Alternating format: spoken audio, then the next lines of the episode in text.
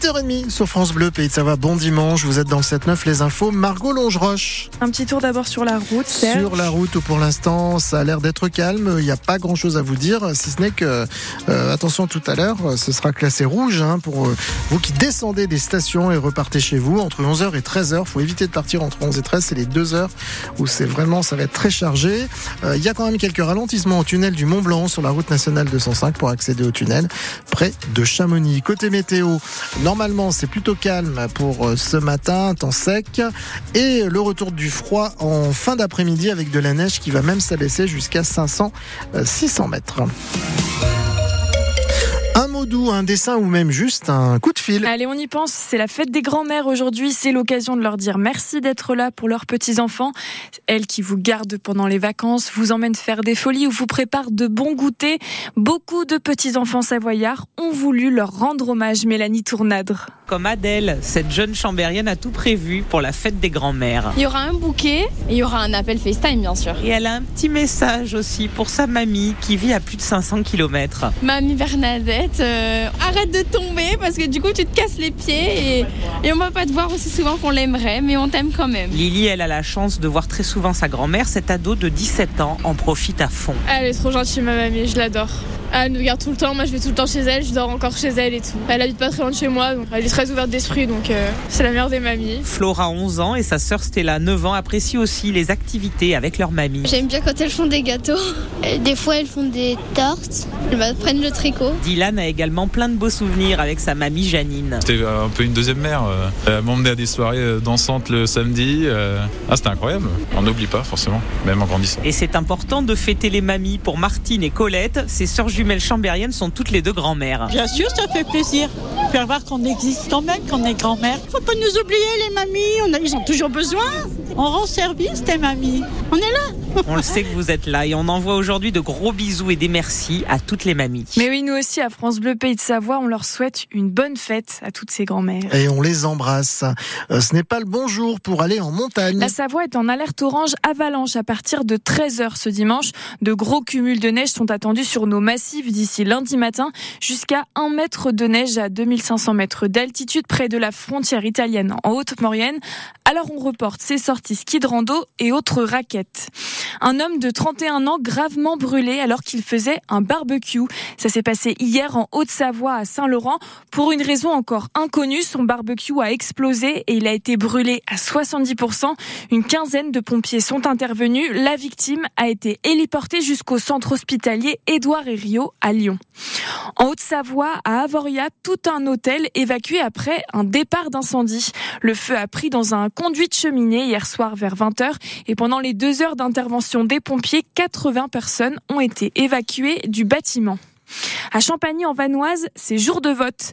Les 550 habitants du petit village doivent choisir six nouveaux élus municipaux, autant de conseillers à la mairie qui ont démissionné pour diverses raisons depuis le début de leur mandat en 2020.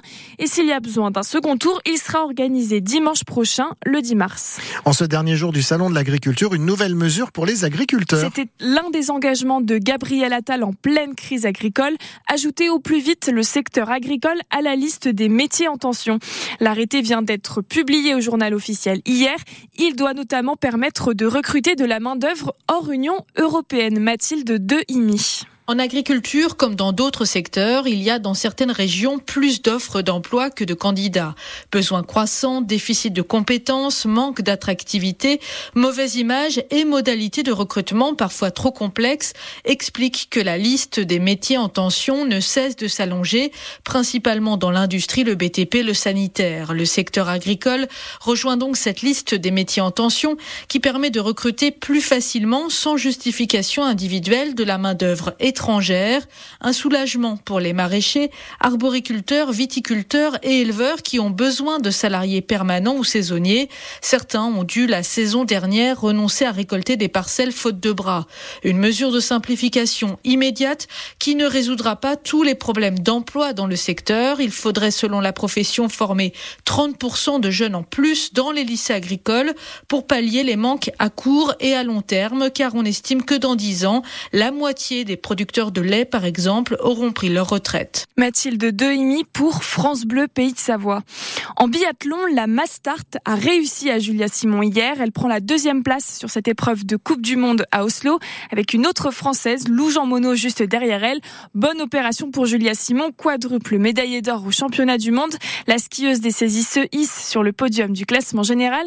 Aujourd'hui, c'est relais mixte simple à midi 45 et relais mixte à 14h45. Le FC Annecy passe une fois de plus à côté de son match. Les footballeurs annéciens n'ont pas réussi à ouvrir le score face à Quevilly-Rouen Métropole hier soir. Un triste 0 à 0 entre deux équipes mal classées. Les trois points en cas de victoire leur passent donc sous le nez pour cette 27e journée de Ligue 2. Pourtant, ils ont eu des occasions, comme une tête de Camara qui finit sur la barre transversale. Les calculs ne sont pas bons pour les Reds, toujours 19e avec 7 points de retard sur le premier non relégable. Laurent Guyot est l'entraîneur du FC Annecy. La mauvaise opération, elle est effectivement de ne pas avoir pris deux points supplémentaires pour pouvoir passer devant cette équipe de QRM. Mais euh, on a vu de la solidité, on a vu des occasions de but. Je trouve qu'on manque un peu de spontanéité aussi pour déclencher des frappes parfois manque de justesse sur les coups de pied arrêtés. Il nous reste à trouver euh, ce déclic offensif qui nous permettra de gagner des matchs. Et puis c'est pareil, il hein. faut rester consistant et puis il faut être capable de faire tourner le sort. Le challenge, il est là, c'est de faire euh, tourner euh, la roue dans le bon sens pour nous et, ça passera par des victoires euh, avec des écarts euh, très très faibles, mais en tout cas il, faut réussir à, le faire, c'est évident. Samedi prochain, le FCN6 se déplace en Corse chez le 8e au classement de la Ligue 2, Ajaccio. Et puis en hand, gros match cet après-midi à 18h pour la team Chambé. Nos handballeurs en jaune et noir affrontent Chartres au phare.